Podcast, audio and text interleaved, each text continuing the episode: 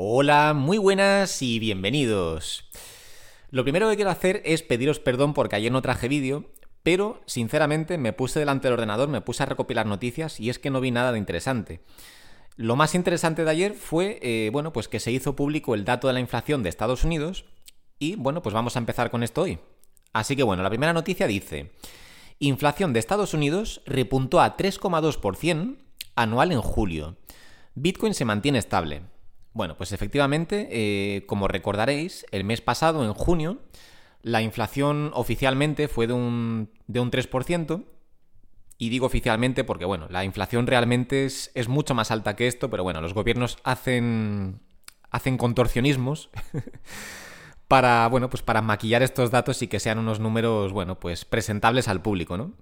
Pero si miramos ciertos sectores vemos inflaciones por encima del 10%, pero bueno, el gobierno eh, decide qué incluir y qué excluir de estos datos para que salga una media eh, pues lo más maquillada posible. Pero bueno, quitando esta pequeña puntualización que quería hacer, pues bueno, el dato oficial el mes pasado de junio eh, fue del 3% y este mes ha subido ligeramente y se presenta una inflación del 3,2%.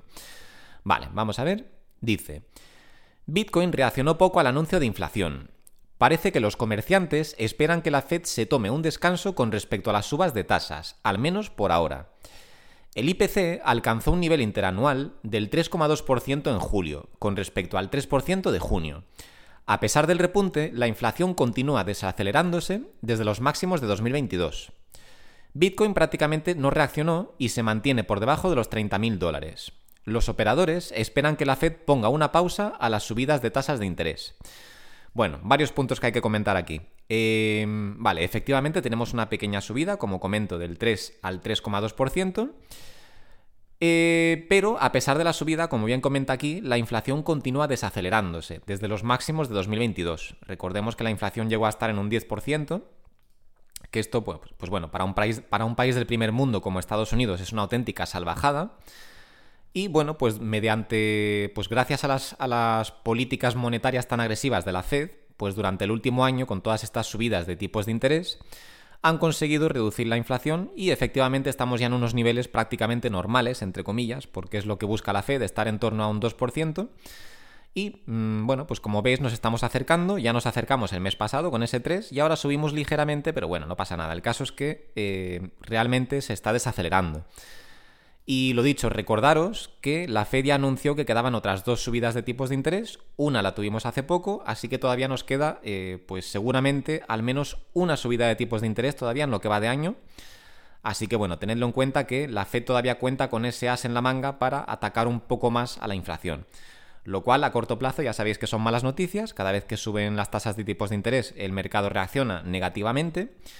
Pero bueno, es algo que es a corto plazo, pero a largo plazo esto, bueno, pues eh, lo que hará es estabilizar la, inflación, lo cual es bueno para la economía en general. Así que nos interesa que, la Fed haga estas políticas monetarias para conseguir estabilizar para conseguir estabilizar la inflación, que es lo que nos interesa, que todo esté estable para que no haya miedo en los, en los inversores y eh, el dinero fluya y por lo tanto los mercados vayan al alza. Pero bueno, em, bueno en, torno a Bitcoin, en lo que comenta la, noticia sobre Bitcoin, que sigue en torno a los 30.000 dólares, pues sí, eh, Bitcoin sigue estancado después de dos o tres meses ya en este rango de precios. Pero eh, bueno, pues deciros que esto es la tranquilidad antes de la tormenta, o sea, esto es normal. Cuando el precio se estanca durante tanto tiempo, lo que está haciendo realmente es acumular presión. Así que ya sé que ahora mismo el mercado está muy aburrido, pero en cualquier momento de repente Bitcoin se va a 32, 35, 38, 42 mil dólares y es que ni lo vemos venir. O sea, en cuestión de una semana puede pegar esos saltos que os he comentado perfectamente. el mercado funciona así. Eh, se para, se vuelve aburrido, empieza a acumular presión y de repente algún día surge cualquier noticia, no sé, cualquier tontería, cualquier noticia pequeña o una pequeña inyección, inyección de capital. El precio salta y ya todo el mundo, eh, bueno, pues eh, le entra el FOMO, todo el mundo entra y ya lo que hacen es, es un efecto dominó. Empieza a entrar capital y el precio ya se dispara. Pero bueno, eh, la primera noticia iba sobre la inflación y bueno, eh, es lo único interesante que vi ayer, mm, así que no vi realmente motivo para hacer el vídeo. Lo empecé a preparar, de verdad, que empecé a, recopilar noticias, pero es que ninguna me parecía realmente interesante y tampoco es cuestión de haceros perder el tiempo. Y hablando de haceros perder el tiempo, vamos con la siguiente noticia que me estoy enrollando. La siguiente dice, Mineros de Bitcoin llevan dos meses de acumulación. La mejor, no, lo mejor para ellos es acumular Bitcoin antes del halving de 2022. Indica análisis de CryptoQuant. Vale, o sea que según esta noticia, los mineros llevan unos dos meses acumulando Bitcoin. Vale. Dice, tal acumulación reduce las, monedas que se, que se vierten al mercado. Por ley de oferta y demanda, el hecho puede considerarse un impulso alcista. Observar las reservas de los mineros de Bitcoin resulta clave para chequear si están generando presión bajista o alcista en el precio de la moneda.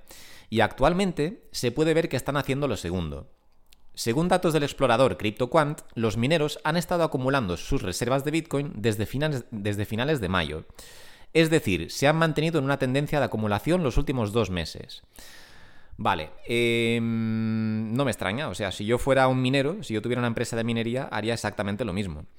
A ver, explicaros que los negocios de minería, o sea, a ver, los negocios, las empresas de minería eh, realmente son un negocio como otro cualquiera, ¿vale? Entonces, eh, bueno, pues estas empresas tienen unos grandes gastos que cubrir, porque recordemos que esto no es una persona con un, con un ordenador en casa minando Bitcoin, sino que son eh, naves industriales llenas de cientos o miles de máquinas de minería, cada una con un coste bastante elevado. Eh, todas estas máquinas tienen un mantenimiento elevado también.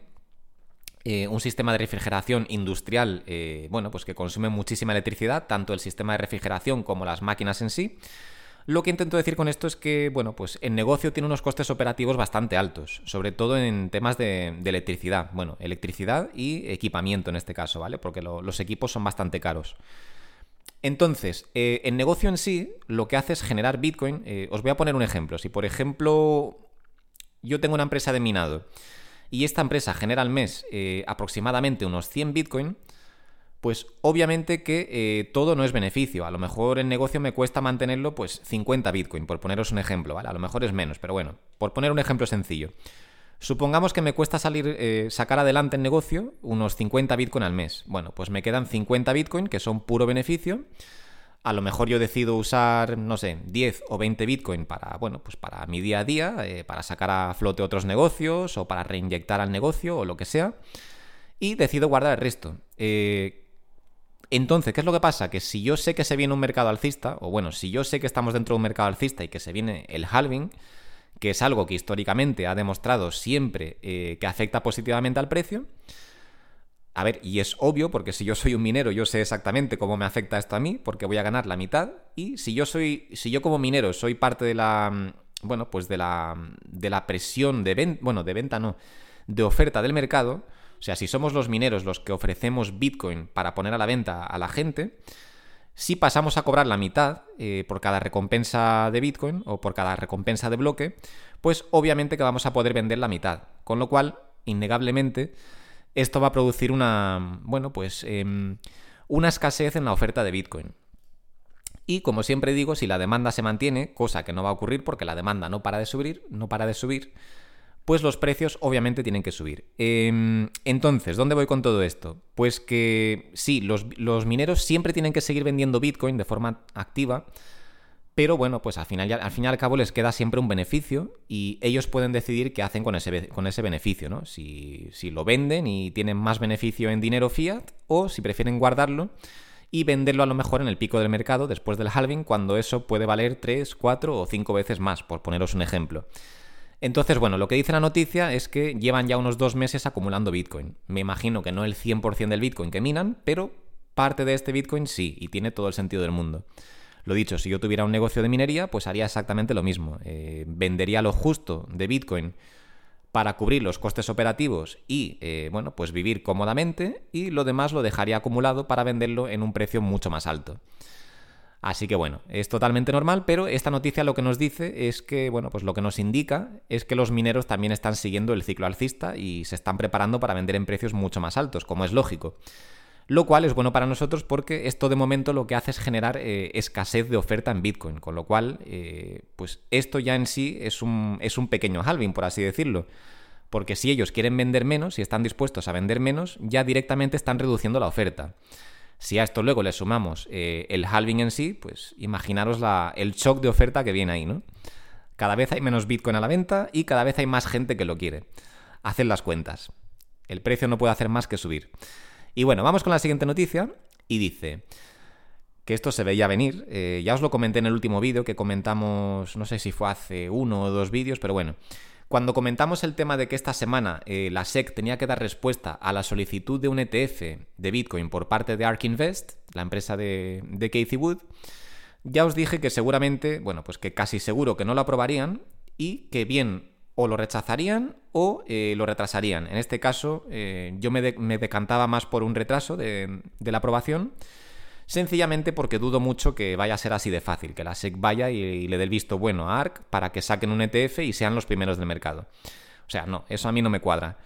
Mm, recordemos que están aquí grandes jugadores involucrados en este, bueno, pues en esta propuesta de ETF entre ellos, el mayor de todos, con diferencia, es BlackRock y bueno, pues estoy seguro de que se les va a dar un trato especial, porque seguro que hay ciertas amistades entre gente de BlackRock y gente muy poderosa, ya no solo en la SEC, a lo mejor no hay nadie conocido en la SEC, que lo dudo, pero eh, bueno, pues políticos y gente de altos cargos puede presionar a la SEC para que sean, bueno, pues más eh, benevolentos con BlackRock, ¿no? Para que sean un poquito, para que los favorezcan un poco, por así decirlo por comentároslo de una forma suave y no decir directamente que el mercado está manipulado, pero bueno. Entonces, eh, ya os dije que dudaba muchísimo que se fuera a aprobar este ETF y efectivamente aquí ha salido la noticia y dice, SEC solicita comentarios para propuesta de ETF Bitcoin de ARC y 21 Shares. Estos, son dos propuestas de dos empresas diferentes. Vale, la noticia dice, Justo cuando se cumplía la fecha para un veredicto, los reguladores solicitaron a los aplicantes comentarios adicionales sobre su ETF Bitcoin. Esto retrasará el proceso al menos un mes más. Y ya os digo yo que va a ser más que un mes. Eh, SEC retrasa el veredicto de un ETF Bitcoin por al menos un mes más. Solicitó, solicitó ARC y 21 Shares, o 21 Shares, comentarios sobre su propuesta. Más de 8 fondos, más de 8 fondos, casi nada, ¿eh? Esperan respuesta, incluidas las solicitudes de BlackRock y Fidelity. Estos dos son los más grandes, pero BlackRock, con diferencia, es el mayor de todos. Esto es un auténtico titán. Como siempre digo, no os voy a aburrir otra vez con los detalles, pero BlackRock es, bueno, pues la mayor gestora, la mayor gestora de fondos del mundo y prácticamente poseen un pedacito de todo lo que se puede comerciar en el mundo. O sea, tienen pedacitos de todo, de todas las empresas, de todos los sectores, absolutamente de todo son muy pero que muy influyentes y lo dicho, eh, hay gente dentro de BlackRock que seguro que son muy amigos con gente en altos cargos y pueden influenciar esto un poco, pueden influir esto un poco para que, bueno, pues la SEC eh, haga lo que tenga que hacer para que sea BlackRock la primera en tener ese ETF aprobado.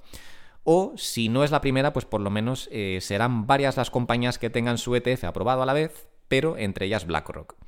Dudo muchísimo que se acepte ahora el de ARC eh, dentro de un mes o de dos meses y que el de BlackRock no se acepte hasta el año que viene, por ejemplo. Eso lo veo yo totalmente...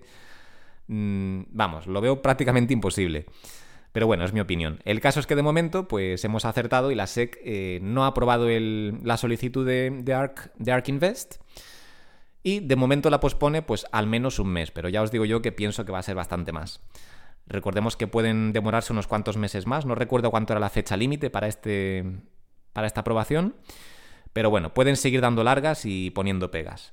Y la SEC, ya sabemos que esto se le da muy bien, sobre todo en el sector cripto. Se les da genial eh, poner pegas y hacerse los locos, así que seguramente lo sigan haciendo. Pero bueno, eh, lo que sí estoy seguro, y esto es mi opinión, ¿vale? Pero quiero, bueno, pues quiero que os quede clara mi opinión. Eh, lo que sí estoy seguro es que antes o después, y entre este año y el año que viene, no más tarde, o sea, como muy tarde, 2024, estoy segurísimo de que se va a aprobar un ETF de Bitcoin al contado, o spot, que es el que todos queremos y es el que va a influir realmente en el precio. Este es el que va a abrir las compuertas de, de capital institucional a nuestra industria, a la industria cripto. O sea, esto es lo que va a hacer que entre una cascada de capital y que los precios suban de forma desorbitada. Esta es mi visión, es como yo lo veo, no estoy asegurando nada a nadie, ¿vale? Yo lo tengo clarísimo, pero bueno, yo soy un individuo normal y corriente y me puedo equivocar, pero yo lo veo así, lo veo clarísimo. Pero bueno, que no conste como un mercado, o sea, como, como un mercado no, que no conste como un consejo de inversión, ni consejo financiero, ni mucho menos. Simplemente escuchad lo que os digo, valorad las opciones, las opiniones también y que cada uno saque sus propias conclusiones y, bueno, pues que vea el riesgo que está dispuesto a tomar. Pero bueno, de momento se rechaza la solicitud de ARC y veremos qué pasa en los próximos meses. Yo pienso que el primero en ser aprobado será el de BlackRock o, junto con algunos más, serán varios a la vez. Pero bueno, ya veremos qué pasa. Y la siguiente noticia dice, Ripple colabora con el BIS, que el BIS era el Banco Internacional... Espérate, por aquí lo tengo. Eh, eh, perdonad un momentito, aquí estaba. Eh, Banco de Pagos Internacional. Vale. Es que las siglas son en inglés y no tienen nada que ver con lo que dice en español, pero bueno. Total, que Ripple, la empresa detrás del token XRP, colabora con el Banco de Pagos Internacionales, o sea, el BIS por sus siglas en inglés. y el G20 en programa de pagos transfronterizos. Dice, Ripple se unió a un grupo de trabajo del BIS sobre pagos transfronterizos. Mastercard, Swift y Mercado Pago también participan en el programa iniciado en colaboración con el G20. BIS nombró a Ripple entre los miembros para su nuevo grupo de trabajo. En alianza con el G20, el BIS lanzó un programa para mejorar los pagos transfronterizos. Mastercard, Swift, Wells Fargo, Mercado Pago y otros participan.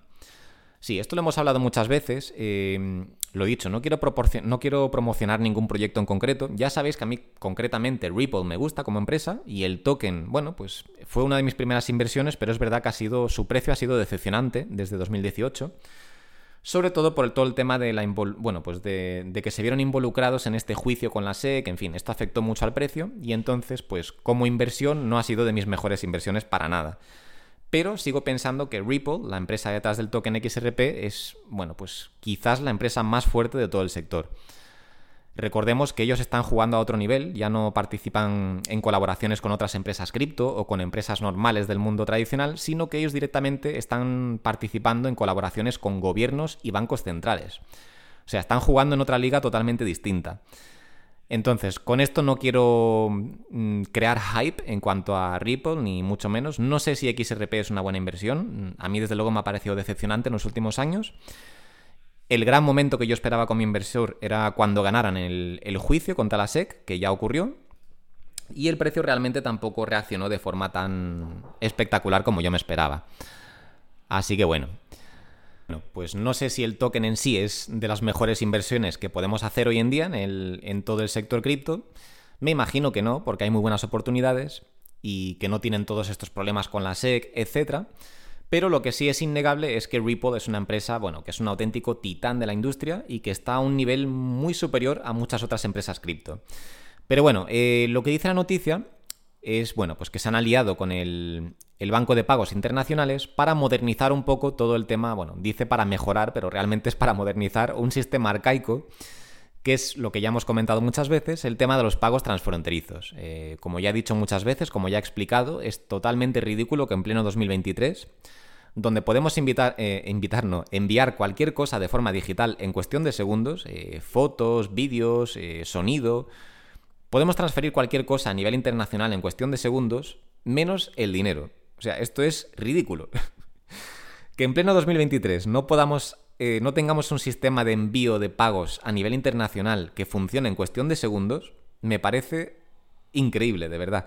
Esto lo he criticado muchísimas veces cuando me he metido con lo arcaicos que son los bancos, que son auténticos dinosaurios.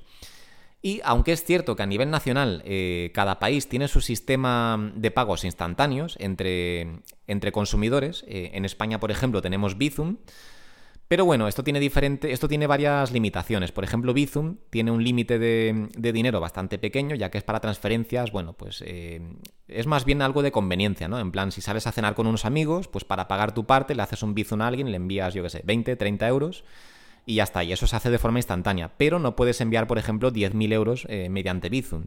Tiene un límite muy corto, no sé si eran 500 euros o 600 o algo así.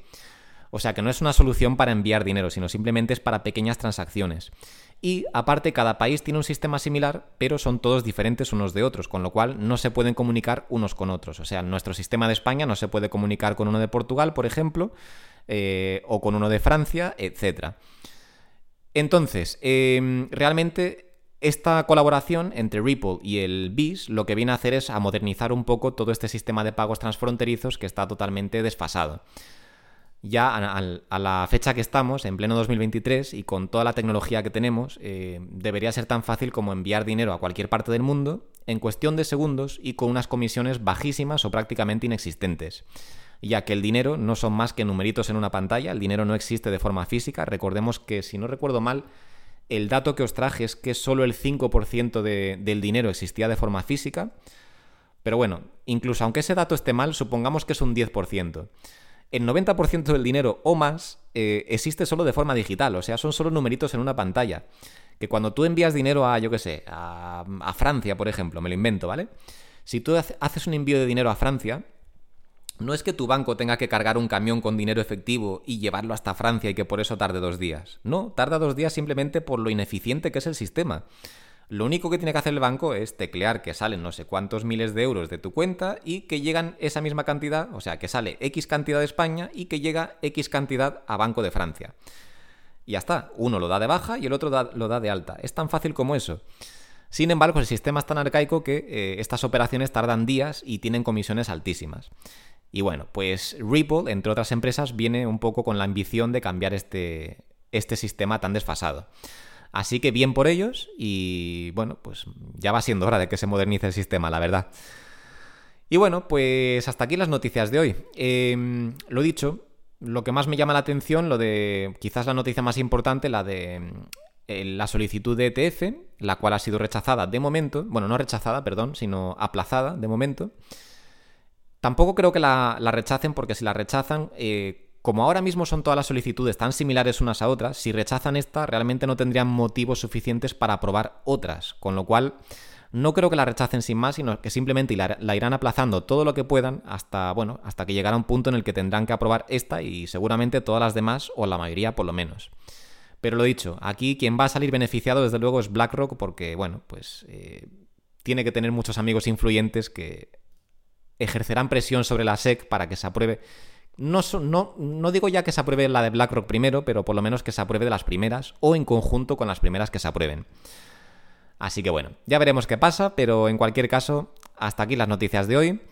Lo dicho, siento no haberos traído vídeo ayer, pero es que me puse con ello, pero no veía ninguna noticia interesante y tampoco era cuestión de estar aquí haciéndoos perder el tiempo, que ya yo me siento mal por hacer vídeos tan largos, que entiendo que mucha gente no se queda hasta el final porque es un rollo estar escuchando a alguien 20 minutos. Pero, pero bueno, lo dicho, no os quise hacer perder el tiempo porque no vi nada interesante. Así que lo más interesante fue lo de la inflación, que lo he dejado para hoy y lo repasamos rápidamente junto con otras noticias. Así que bueno, hasta aquí lo de hoy. Como siempre, gracias por escucharme y nos vemos en el siguiente vídeo. Un saludo.